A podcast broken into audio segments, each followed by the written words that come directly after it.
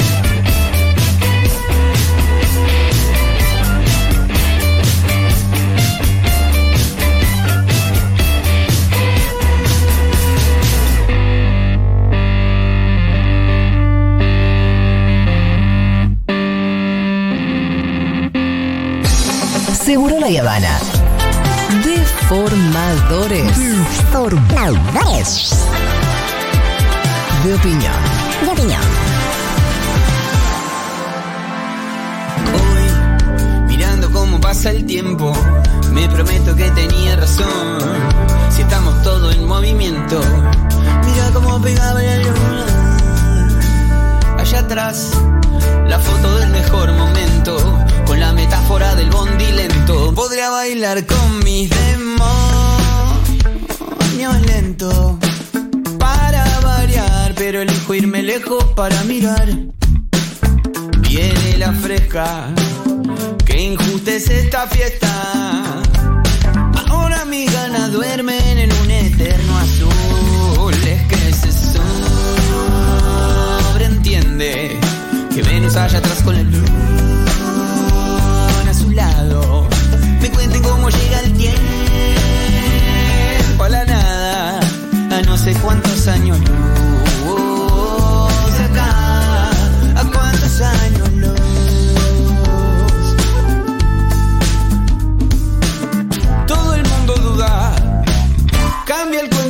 siento que lo cumples toda arrogante. Por los cambios, por los todos rompo. Cambio cambios por los locos. Otra vez quedé para que fume y de nuevo miro como allá atrás. Me guía toda la canción, seguimos todo en movimiento. Me cuenta cómo llega el tiempo a la nada, no sé cuántos años luz de acá, a cuántos años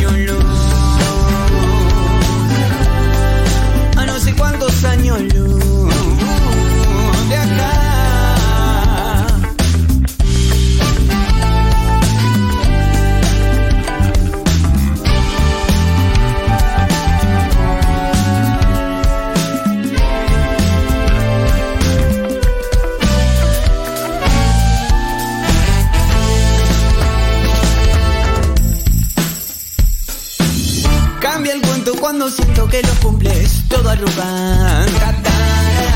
Y de nuevo viene acá con la luna allá atrás. Me sigue toda la canción. Seguimos todo en movimiento. Comente cómo llega el tiempo a la nada.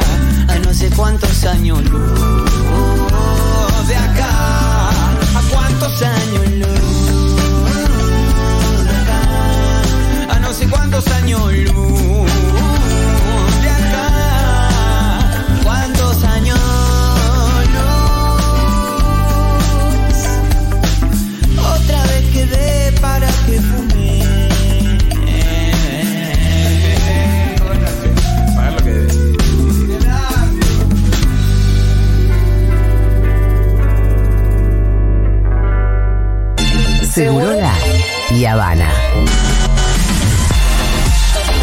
secreto para la eterna juventud.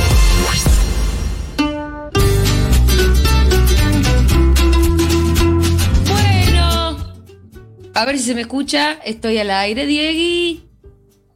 Eh, ¿Me escuchás ahora, Pitu? Yo te escucho bien. ¿Vos me escuchás, Julia? Yo te escucho bien, Pitu. ¿Qué tal? ¿Vos tenés micrófono, Pitu? Yo tengo un micrófono, pero esos, viste, que se usa con la Play. Ah, vos tenés micrófono de gamer. Sí, ese, de mi hijo, que le, le saqué el micrófono a mi hijo, pero funcionó bastante bien. Bueno, porque yo estoy, estoy sin micrófono porque. Bueno, Se te escucha bien igual, ¿eh? vos me escuchás más o menos bien. Bueno, listo, vamos a hacer lo que se pueda. Y si no, se van a Sí. radio con vos. No, por favor, que se queden a escucharnos. Algo vamos a hacer. Sí, sí, prefieren, miren, yo los entiendo. La verdad que yo los entiendo. Y les pido mil disculpas por esto. Eh, eh, bueno, pero nada, se- em, ¿cómo llamarle a esta especie de pequeña ola? Otra vez contacto estrecho, eh, tanto Sí. vos como yo, porque Fito Mendoza Paz está con COVID. No se preocupen, está con síntomas muy leves, pero bueno, dio positivo. Así que nosotros que estuvimos el viernes con él configuramos lo que se llama contacto estrecho. Por lo mismo tenemos que cuidarnos mucho y estar por lo menos por unos días acá eh, desde la casa. Sí, para cuidarnos y cuidar a los que nos rodean. Exactamente, exactamente. Pero bueno, Pitu, y la última que hicimos fue el viernes fuimos a la plaza. El viernes estuvimos en la plaza, hermosa plaza. Sí, ¿cómo la pasaste vos? Bien, eh, al principio llegué y me costó acomodarme porque quería estar lo más cerca posible del escenario. Después de, de muchos. eh, eh, Débora y, y algunos compañeros se quedaron más atrás. Yo peché ahí hasta que llegué casi Sí. a donde estaba la, la, la- la columna esa de sonido, donde estaba la- el- como, como si fuera todo lo- el, el tema operativo. eh, entendí que estaba ahí arriba. Ah, habré estado a 20 metros del escenario. Ah, pa bueno, al lado. Te Sí. hiciste, te acomodaste bien. Había, pasó una cosa rara igual, ¿viste? Respecto del tema columnas, eh, a mí me costó entrar a la plaza porque había como mucha concentración en la, en la entrada, por lo menos de, de Diagonal Norte. Sí. Y, y entonces yo sentía que la plaza estaba súper llena justamente porque no, se, no estaba pudiendo entrar. Sí, igual la, momento- la- la plaza, la, la- la plaza estaba bastante llena. Era por momentos que se, se llenaba y se vaciaba. Pasó algo raro con eso, ¿viste? Porque cuando paso el embudo de la entrada de la diagonal, como lugar de mucha concentración, y entro a la plaza atrás del mangrullo, ahí estaba como vacía la plaza, o sea, estaba muy llena las diagonales, estaba muy llena Avenida de Mayo, y adentro de la plaza como, como si la las organizaciones la hubieran dejado vacía. Y después hubo gente que se fue antes de que hablara Lula, Sí. Organizaciones que se fueron, otras que se quedaron sin entrar a la plaza. En ese sentido, yo no sé si hubo una mala organización o ese tipo de cositas, de alguna manera, fueron, fueron como eh, un poco, espérame, síntoma de, como si se quiere, de la, de la desorganización superestructural, ¿me entendés? Sí, yo creo que pasaron varias cosas.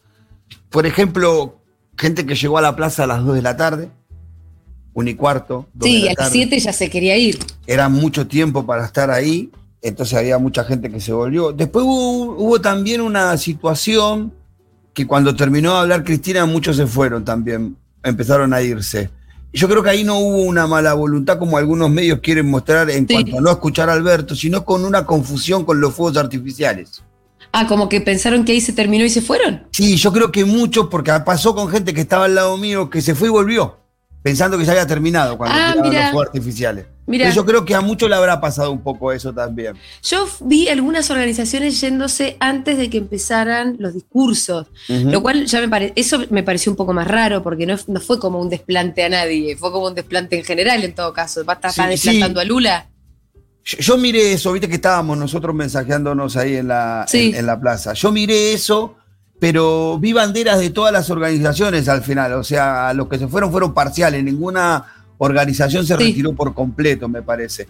Yo creo que pasó un poco eso que te decía al principio, gente que vino desde Moreno, de Catán, de Avellaneda, de La Plata, a la una del mediodía estaba acá y tenía que emprender en algún momento el viaje de vuelta, ¿no? Para Claro. mí, ahí hay un tema de organizativo que muchas organizaciones, por ganar el lugar en la plaza, hacen ir a los compañeros extremadamente Sí. temprano. Y después los compañeros se quieren ir a la cancha. Claro, y se Antes de que empiece el baile. Claro, todos tienen vida, todos tienen familias, Sí. todos tienen cosas que hacer después y estar, eh, a veces, si se hubieran quedado todo el tiempo, hubieran estado casi 10 horas en la Claro, plaza. Claro. Era un montón. Bueno, Pitu, vamos a, a- para esta apertura invitamos, tenemos un invitado especial, Ah, en realidad es, es de la casa, pero no los lunes. ¿Por qué? Porque uno de los ejes, va, te diría que el eje principal de los discursos fue el acuerdo con el Fondo Monetario Internacional y la verdad que yo en ese tema no entro si no es de la mano de Alfredo Zayat. Alfredo, ¿qué haces?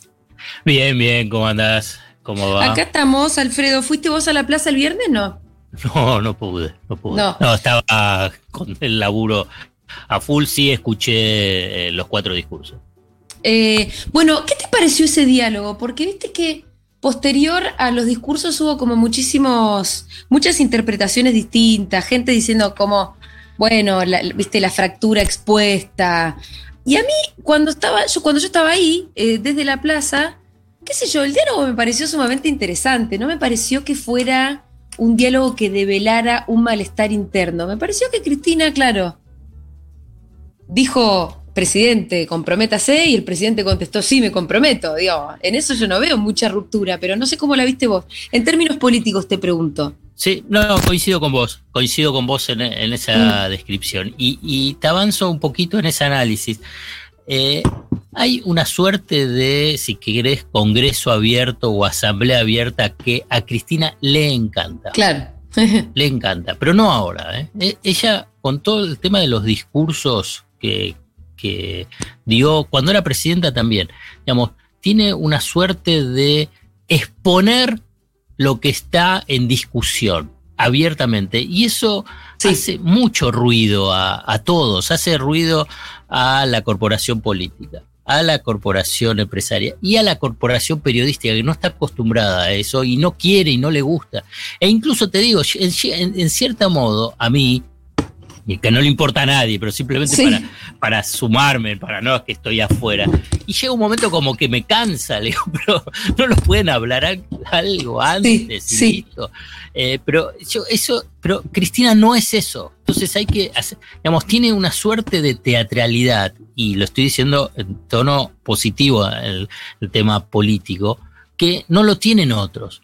Entonces, ella cuando lo hace, no sé si, si recordás otros, eh, cuando era presidenta y hacía los discursos en la, lo que se llamaba la- los patios militantes, o Sí. en los discursos, cuando ella exponía abiertamente, por eso cuando a veces se le busca, digamos, doble todo, la verdad que ella es muy transparente en los Sí. discursos que hace. Y acá es lo mismo. Y él digamos, se suma a esa teatralidad, pero no ahora. La verdad, cuando también era eh, candidato y, y estaban juntos, se daba ese diálogo, ese diálogo entre la líder, que también todo el mundo reconoce que es la líder, y por qué no va a ejercer ese liderazgo en, en el discurso. Uno puede decir, y bueno, porque de esa forma tenés que empoderar al presidente. Y, pero ahí sería una puesta en escena que ella nunca acepta, pero antes tampoco. Entonces, eh, me parece eso. A mí, a, a- mí no me, eh, coincido con vos en la interpretación política e incluso este diálogo a mí en esta oportunidad no me generó ningún ruido. Al No. revés, porque además está en la misma línea ¿eh? con el tema del fondo. ¿eh? No busquemos vueltas en el, en el gobierno. Estamos todos en la misma. Sí, bueno, de eso también te quería comentar. Hay una, hay una nota en página de ayer, me parece, de Leandro Renault, la de Sí, haber leído, sí, ¿no? sí, sí, La que habla de los- la- las cinco claves, ¿no? Y la sexta que está ahí por verse. Que también me pareció una nota eh, diferente de muchos otros análisis que leí durante el fin de semana, donde pareciera que, que- que el comunicado del FMI fue una especie de catástrofe también. Y en la nota en realidad leí como otro optimismo sobre cada uno de los puntos. Eh, bueno, ¿Cómo lo ves vos eso? ¿A quién hay que creerle? Me imagino que, bueno, vos siendo editor de página, si- siendo el editor posiblemente de la, de la nota que te estoy mencionando, vamos más por ahí, pero en todo caso te pregunto entonces, ¿por qué, eh, por qué hay lecturas tan disímiles? Bueno, esto último tiene que ver con los lobbies, con posicionamientos políticos, con intencionalidades en las definiciones políticas, digamos. Esto es por esto último, ¿por qué hay, digamos, por qué la Nación, Clarín, Infobae dicen lo que dicen, escriben lo que escriben vinculado con el fondo? Claramente por eso es una cuestión política clara. Ahora bien, vamos a un punto inicial, yo creo que lo mencionamos en, en varias oportunidades, digamos, no hay buen acuerdo con el Fondo Monetario Sí.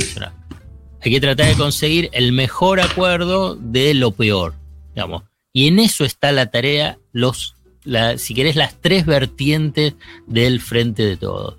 Eh, digamos, Alberto, Cristina y Massa. Eh, y obviamente Sí. que con matices, porque es muy difícil. ¿Cómo haces para decir un, el mejor acuerdo de lo peor? Y viste, entonces se empieza a decir matices que vos agarrás y decís, y bueno, ¿cuál va a ser ese sendero fiscal, digamos, de el ajuste o que llegue a un equilibrio? Y entonces algunos te pueden decir, y bueno, que sea en el 2026 y otro en el 2025, pero claramente estás de adentro de esa misma lógica, eso es lo que te quiero decir. ¿Por qué? Y porque tenés el regalito que dijo Cristina, estuvo bueno ahí cuando dijo, y el regalito que nos Sí. dejaron. Y claro, es el crédito, es un crédito impagable, eh, la, la de, con el fondo. Entonces, cuando vos agarrás, y, y el comunicado del fondo, la verdad, es bastante positivo. Es en la misma línea que lo dice Ajá. Guzmán. Si digamos, Guzmán podría decir lo mismo, ¿eh? porque es lo que están negociando.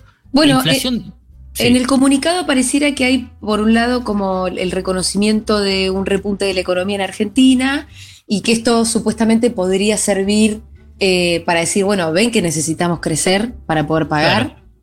Eh, y después también, bueno, unas cuantas cosas más, ¿no? Eh, evidentemente esta es la más importante, que tiene que ver con que no nos pidan un ajuste. Claro, Fíjate cómo es. ¿Es posible Dos eso? aspectos. ¿A qué llamas ajuste? Eh, Ahí está bueno. el tema. Entonces, ese es el, el punto principal para lo que es la economía argentina. Entonces, eh, la discusión es cuánto crece la economía argentina. Digamos, este es el, el- el desafío de- en- y después se ordena todo el resto de las variables. Sí. Si, si me permitiste, lo hago, voy a hacerlo de la forma más sencilla y rápido posible. Por favor, ¿Cuánto- eso te lo pido, por favor. El- la definición de cuánto creces, si es Sí. el 2, el 4 o el 6%, tiene influencia en todo el resto de las variables claves que se están hablando. ¿Por qué? Porque la economía argentina, cuando crece, genera, eh, demanda mucho más dólares. ¿Por qué? Porque su estructura productiva eh, es, es de tal modo, está desarticulada, que necesita mayores importaciones. Sí. La relación es 1 a 3, 1 a 4, 1 a 5, depende de los sectores. Por eso Un hay que punto- comprar insumos para la industria, ¿no? Exacto. O sea, que cuanto más creces, ¿qué pasa? Más importaciones necesitas. ¿Qué pasa? ¿Cómo se pagan las importaciones? Se pagan con. Dólares. Entonces, entonces a partir de ahí decir, ah, bueno, ¿cómo consigo esos dólares? Entonces ahí entran tres variables. Bueno, incrementan las exportaciones, incrementa el financiamiento por otros organismos financieros internacionales, el Banco Mundial, el BID o eh, el mercado internacional, claramente hoy no te presta nadie, y la inversión extranjera directa. Entonces ahí tenés que poner esos supuestos. Pero a la vez, si vos no, a, partir de esos supuestos, vos decís, bueno, yo voy a utilizar dólares para esas importaciones. ¿De dónde salen esos dólares? Salen de las reservas. Y entonces, y esos dólares de las reservas están disputados por muchos. ¿Por quiénes? Por ejemplo, los que quieren viajar al exterior. Por Sí. ejemplo, los importadores. Pero ¿por quién más? Aquí, aquí aparece para mí la clave. ¿Por quién más es disputado esos dólares a futuro? Por el Por el FMI, Claro, ¿por qué? por tus Porque- acreedores, porque quieren que claro, la deuda. Y por eso dos, por el FMI y por los acreedores privados, porque le dice, bueno, pará, vos ahí vos me tenés que pagar. Vos me tenés que pagar de ahí, porque el Fondo Monetario lo que quiere es, por ejemplo, para que le pagues los intereses hasta que le empieces a pagar el capital, y eso se puede definir a partir del 2025, 2026, y los acreedores externos privados dicen, no, los dólares yo los quiero para cobrar, no para que vos lo utilices para el crecimiento. Entonces ahí es donde se, se está definiendo. Entonces, pero ¿qué es lo que dice el, La pregunta el- el de- gobierno? Sí, la pregunta de qué es ajuste es, bueno, ¿cuántos dólares vamos a destinar a cada una de las tres variables? Bueno, por eso. Entonces ahí eh, eh, eh, Argentina dice, no, nosotros tenemos que crecer más Sí, que un 2%, porque la verdad con eso no mejoras nada la situación económica general. Un 4% mm, y más o menos. Tenés que crecer un poco más del 4% para que empiece a recuperarse lo que fue de la crisis del macrismo y el estancamiento de la economía argentina. Pero hay un punto que Alberto lo dijo y, y- y con mucho énfasis, que el crecimiento del 2022 tiene que ver con, con distribución del ingreso, con mejora en la distribución del ingreso. O Sí. sea, mejora el salario real de los de relación de dependencia como del sector informal para eh, los jubilados. Entonces ahí es donde entra otra tensión que es interna. Pero a la vez vos necesitas crecer mucho para poder distribuir, porque ¿qué vas a distribuir con un 2% de crecimiento? claro, claro. Entonces, el, el- el- lo que te dice el Fondo Monetario Internacional es decir, y bueno, no sé si podés crecer tanto. Y ahí está ese punto en, en la discusión. Para mí es ese el, el punto central. Después, Bien. si y, te- y- y una pregunta.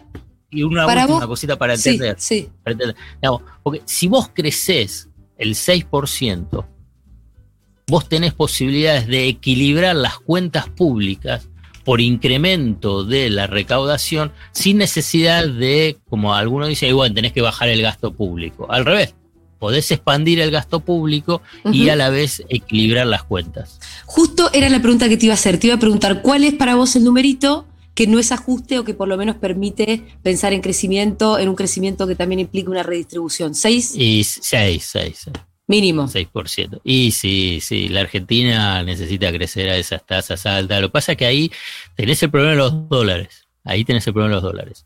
Eh, Que- que el las 6%. exportaciones- Y te va a demandar muchísimos dólares Claro. y tenés que ver ahí cómo lo, lo, lo manejas. Por- Ahí lo que están pensando en el equipo económico es que vas a tener financiamiento de otros organismos internacionales, el, el BID, el Banco Mundial, CAF, eh, inversión extranjera directa y un salto importante todavía más de las exportaciones. Este año vas a tener un nivel del sector externo muy interesante, ¿eh? muy Eh, y ahí también, por lo que, por a lo que leí de esta misma nota, de las exportaciones. eh, Al- Alfredo, y ahí por lo que leí de esta misma nota, para conseguir esas líneas de crédito del BID y del Banco Mundial, por ejemplo, el FMI en un muy buen acuerdo también te dice yo te, yo te banco en esa, te voy a ayudar a que los consigas. ¿Hola? Y claro, y claro, Hola. porque sí, sí, ¿me escuchás? Yo te escucho, yo te escucho, te escucho. Sí, ¿No me escuchás? ahí te escuché, se me, Hola, se me cortó. hola. Sí, ahora sí te escucho. Ah, Bueno, ahora sí te escucho. Y sí, claro, porque ahí esa es la clave, esa es la clave para, para, para el gobierno y para la economía argentina. Y yo creo que se va, yo creo que va a estar en esa línea de lo que yo te estoy mencionando. ¿eh? No, eh, yo no me quedaría atrapado de eh, ese numerito fiscal que es, es, vas a ver que ahí van a estar todos concentrados y te van a decir, hay ajuste, no hay ajuste, porque vas a bajar el déficit fiscal del cuatro y medio al 3 y después al uno y medio y después para hacer el equilibrio. Para mí, todos, todos, digamos, si querés, las fuerzas progresistas, las organizaciones sociales, digamos, lo que tiene que eh, apuntar más que a ese numerito que es obsesión de la ortodoxia es cuál es el nivel de crecimiento económico y a partir de ahí cómo ese crecimiento económico se distribuye y cómo genera empleo de calidad. Digamos, ese es lo que tiene que, Claro. digamos, tenemos que eludir la- los debates históricos tradicionales y que Sí. son una trampa de la ortodoxia. Claro, y, y pero yendo entonces un poquito a ese punto que vos marcás. Eh, el, creo que el discurso de Cristina y también de Alberto diciéndole, sí, no te preocupes, vamos por acá, van en un sentido en el de eh, torcer un poco lo que, lo que sería un acuerdo clásico y tradicional del FMI, que son siempre iguales y que, y que siempre terminaron saliendo mal. También es otra de las cosas que dijo Cristina. Vos pensás que, y también Cristina dijo, la- los grandes problemas requieren grandes acciones. Ella se refiere a que tenemos que lograr un acuerdo con el fondo inédito. Y que el fondo se la banque. Mm, ¿O qué? Eh, puede ser, digamos, yo te digo, digamos, es muy difícil. El fondo tiene esquema de plan, digamos, que lo que vos podés conseguir son mejoras en esos márgenes. Entonces, eh, el fondo te agarra y te dice, bueno, ¿cómo va a ser tu sendero fiscal, tu sendero monetario, tu de reservas de tipo de cambio y de crecimiento económico? Entonces, eso es lo que te plantea el fondo. ¿Para qué? Para garantizar el repago a los acreedores. Es eso, eh, por eso es un auditor, es un auditor. Entonces, Sí. ¿cuál es ahí lo que tenés que pelear? Es decir, ¿sabes qué? Yo puedo crecer el 6%, puedo crecer el 7%. Eh, digamos, ustedes pensaban que Argentina i- No podía. iba a recuperarse. Eh, Claro, lo- ellos habían calculado que Argentina Sí. se iba a recuperar recién de todo lo que perdió la pandemia, me parece que había dicho el 2024 2025. Y Ujú. fue en un solo año. O sea que. eh, y entonces, y, y Argentina le tiene que decir, y sí, vamos a hacer políticas para fomentar las exportaciones, inversión extranjera directa, conseguir créditos del exterior. eh, y, y- y- después, ¿cuál tiene que ser el debate? El debate tiene que ser interno. Decir, bueno, ¿hay crecimiento? Ok, a ver cómo lo distribuís ese crecimiento. Entonces, ¿y cómo los distribuís? A través de política del gasto público y la política de a quién le cobras impuestos. Ese tiene que ser el debate eh, local. Si vos agarrás y lográs equilibrio fiscal cobrando de nuevo, por ejemplo, el impuesto o el aporte De las a grandes las grandes fortunas. De las grandes fortunas. Sí, y entonces, ¿cuál es el problema? Es- y vos lo que tenés ahí es una, una medida progresiva. ¿Para qué? Para equilibrar las cuentas públicas. ¿Y cuál es el problema de que estén equilibradas? O, el tema es vos y después ese gasto público. Sí, sí, y- el- el- depende cómo haces ese equilibrio, de qué modo vos llegás al equilibrio. El problema no es tanto el equilibrio. Ahí está. Ahí está. ¿Cómo nos Ahí está. entendemos, Ese es el Alfredo? punto central. Ahí está, ese es el punto.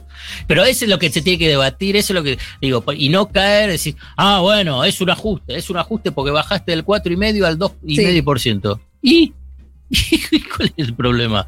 Si, si, por ejemplo, hiciste con crecimiento y si además con ese crecimiento los impuestos eran progresivos y además recaudaste la plata y esa plata fue para los sectores más postergados, bienvenido sea, qué sé yo, ahí no hay ajuste. ¿Y vos, todo- todas esas, esas políticas hay que diseñarlas con el Fondo Monetario? No, Ah, ok. No. Esas son discusiones solamente internas. claro, claro. Hasta Esas ahí llega la auditoría, digamos. Sí, sí, sí. Incluso eh, se flexibilizó en algunas Sí, cosas. El fondo, sí. por ejemplo, antes no aceptaba control de capitales. Ahora sí acepta control de capitales. ¿Qué quiere decir En un control de momento- capitales? El ingreso y egreso de capitales especul- especulativos Ah. sin ningún tipo de control. Ahora sí, ahora sí quiere que haya controles. Bueno, por con Macri se, hubiese, se podría haber acordado antes, ¿no? Bueno, es- exactamente, es lo que dicen ahora ellos. Vas a ver que en el en, al- en la revisión que van a hacer del, del acuerdo va a estar en alguna línea con un lenguaje críptico esto. Vas a ver. Cuando, Eh. cuando esté, yo te lo voy a marcar, así voy a recordar y, Claro. y te lo voy a encontrar. Esto que estamos de- diciendo es decir, un eh, sutil reconocimiento del Fondo Monetario de que realmente no se fijó a dónde iban, a dónde iba ese préstamo y el préstamo terminó todo, casi todo fugado, con lo cual ahora hay que empezar a mirar eso. Sí, incluso el fondo, desde ya hace algunos años, y ahora lo va a volver a decir, es decir, que tiene que haber una, una orientación del el gasto público social. Ellos lo llaman focalizado. Ahí es un, es un término que a mí no me gusta, pero eh, no es muy importante que a mí me guste. Me guste, simplemente es para eh, referir que ellos también están pensando es que tiene que haber gasto público y Sí. tiene que haber gasto público orientado a los sectores más postergados. ¿Por qué digo que no me gusta focalizado? Porque sé lo que ellos lo que a partir de ahí plantean, es decir, bueno, a ver, ¿qué pasa con el otro gasto? Y entonces eh, público y con el otro gasto público social también. Entonces ahí empieza a haber una discusión que no tiene que ser con el fondo, tiene que ser a nivel interno. Digamos, y lo mismo pasa con los subsidios, ¿no? Eso Hablando de- Claro, hablando de cositas internas, también me llamó la atención de que se hablara de y se ponderara positivamente los acuerdos de precios. Claro. a- Eso también es otro. pasó. Claro, pero vos fíjate, el, el- el- el comunicado del fondo, digamos, por eso para mí es en la línea Guzmán el acuerdo, el, el- el comunicado del fondo, Ajá. reitera, reitera que la inflación es multicausal. Es- esto es como que le estás tirando un tiro al corazón a, a toda la ortodoxia Sí, y el discurso que acá lo único que te dicen que la inflación es por la emisión monetaria y por el déficit fiscal. Claro. Ellos, Bueno. ellos no, no dicen que no. Ellos dicen, son esas cosas, pero hay otras en la economía argentina. Que es lo que decimos todos. claro, son- es todo. Y entonces dice, ¿para qué sirven los acuerdos de precio? Los acuerdos de precio no van a bajar la inflación, pero sí van a actuar como un ancla las expectativas de inflación. Entonces dice, bueno, sí, hay que avanzar en eso. Para eso, pero digamos, para lo que es la, eh, la ortodoxia, para el, el análisis convencional, todo lo que sale publicado, digamos, la verdad, le- es, un, es, un, es una trompada en, en la mandíbula. Lo que pasa es que acá lo, lo- lo ignoran o lo, o lo tergiversan. Ahora, ¿cómo puede ser que nosotros encontremos tantos puntos positivos y haya habido una lectura tan... ta- Porque me parece que no fue solamente de los lobbies la lectura de que el acuerdo, de, de que el comunicado del fondo era muy malo. Eh, no sé, ¿Sí? por ahí vos viste alguna más de. No, Es sí, que no, sé, no los yo- quiero yo- nombrar, pero, pero, pero vi otras, Ah, bueno, no sé. pero vi bueno. otras lecturas que eran más honestas, de una preocupación más honesta, la verdad. Eh, pero bueno, A ver. Yo te creo a vos. Por suerte tengo No, mi no, gurú. pero, a ver, pero para, pero que lo, lo primero que yo te dije, digamos, es ese, es no hay Un buen acuerdo, con sí, el claro. Entonces, entonces, si querés, es esa mi mirada, Sí. y que además que, que coincido con lo que dijo Cristina y lo había escrito, digamos, el fondo siempre, digamos, si vos no manejas esa situación, te lleva a situaciones de crisis Claro. Em, por eso me parece que. De la claro. Y también Macri, y también Macri. Eh, el discurso también es duro, me parece, como para poner para ponerla bien lejos, para después tener un acuerdo más en el medio, ¿no? Quiero decir, cuando Cristina dice el fondo además nos tiene que ayudar a que los dólares que se fugaron vuelvan. es un poco ciencia ficción en un punto, pero como es cierto lo que dice también. Entonces, bueno, yo te lo voy a decir, porque Sí. vos también lo sabés. Sí. Sí, ¿No? yo creo que es una carta, sí, sí, sí, es una carta en la negociación. Eh, si querés, no has- está mal dicho, pero es una chicana Sí. de negociación.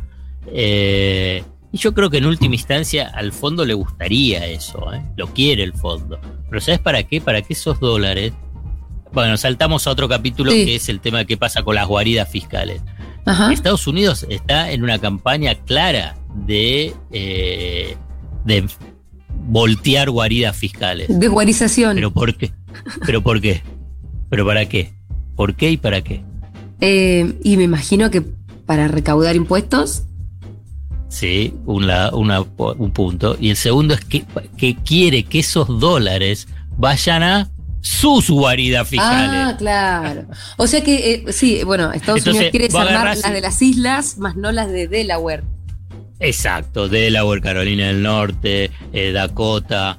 eh, entonces, pero, y, pero ¿por qué? Porque todas las filtraciones, vos fíjate la, la cantidad de filtraciones, a ver si me acuerdo rápido. Lo hablamos Panama alguna Papers, vez.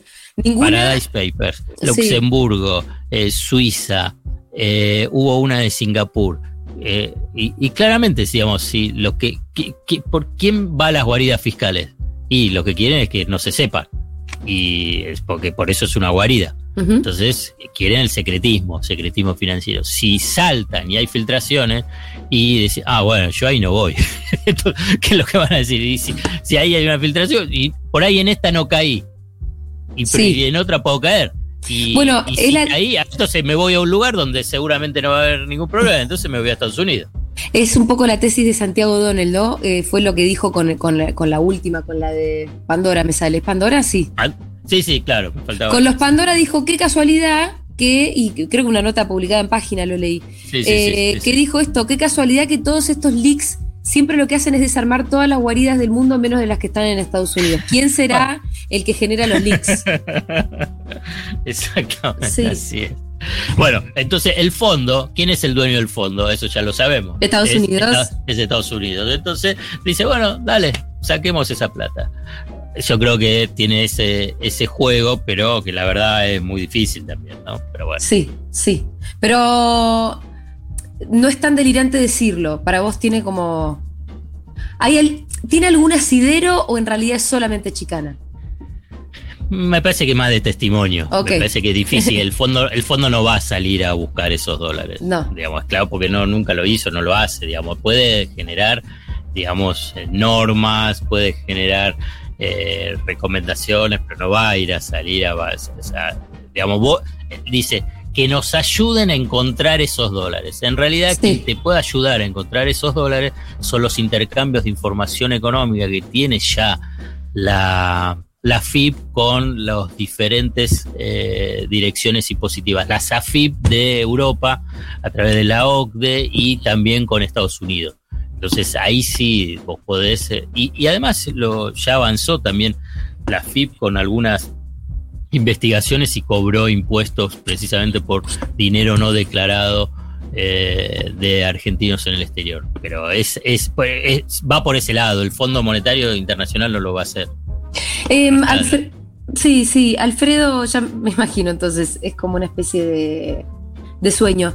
Em, ¿Habrá acuerdo pronto? ¿Habrá acuerdo antes de fin de año? Eh, ¿cómo, ¿Cómo la ves? ¿Cómo sigue en el corto plazo? Yo creo que va a haber acuerdo. Me parece que poner fecha no. Es, eh, es un, un- un error político de, de Guzmán, Sí. digamos, decir va a haber una.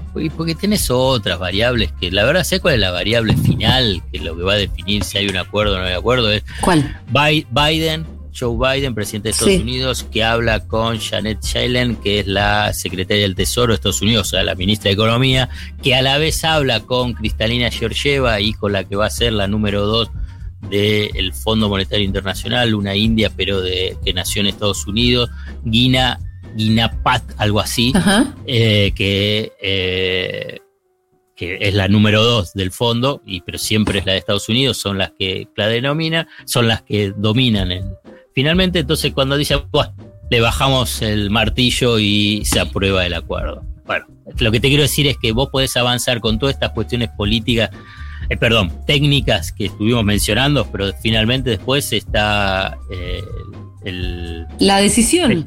la decisión, Decisión política. política. La decisión política y que va por ese, ese Claro. recorrido que te mencioné. Totalmente. Pitu, eh, el Pitu está muy callado. ¿Qué opinas de todo esto? Pitu, ¿estás ahí o te caíste del MIT? Hola, sí, no, y, y quise intervenir dos veces, pero no, viste, con esto lo del MET es medio complicado. Lo No del MIT es re complicado, pero dale, te, Sí. estoy, te estoy dando la No, palabra. tenía que ver con, igual hiciste vos la pregunta, tenía que ver con esto que había dicho Cristina en cuanto al rol del Fondo Monetario Internacional en la búsqueda de aquella plata que Sí. evaden impuestos, y, pero después lo respondió bien, así, así que me, Ah. me quedó muy claro. Ok. Me quedó todo muy claro. Creo que igual, creo que igual eh, a nadie le conviene un no acuerdo, así que yo tengo una tranquilidad en el fondo que creo que tanto el Fondo Monetario Internacional como la Argentina necesitan de la misma manera el acuerdo complete. Así que yo creo que no va a ir en malos plazos. Y comparto de que quizás no esté más la visión en el ajuste, sino en el porcentaje o el nivel de crecimiento que tenga la Claro. Argentina en los próximos años y en la demanda de dólares que eso implique. Me parece que ahí está más la preocupación del Fondo Monetario, ¿no? Eh, eh, Pitu, Julia, si querés para cerrar, te voy a dejar una definición una definición vinculada con los acuerdos con el fondo, pero que no lo escuche nadie, ¿eh? digamos, solo entre nosotros. Los, acu- los acuerdos con el Fondo Monetario Internacional están preparados para incumplirlos. Ah, bueno. Me deja más tranquila también. Entonces, después viene un waiver, después viene la. Bueno, hay que ajustar tal variable. diga- digamos. Eh, lo importante es, digamos, vos agarrás, cerrás y lo importante es después el debate interno y las políticas internas que haces, que obviamente Claro. con un auditor que es insoportable, que Sí. es insoportable, pero ahí es, me parece, la cintura política de cómo lo vas manejando. Que es difícil, ¿eh? yo te lo estoy diciendo de una forma que, que acá parece como que es, es soplea hacer botella, pero no, pero bueno. No, pero la, se- historia, la historia marca eso. Alfredo, eh, no por haber estado el lunes te vamos a eximir del jueves, ¿eh?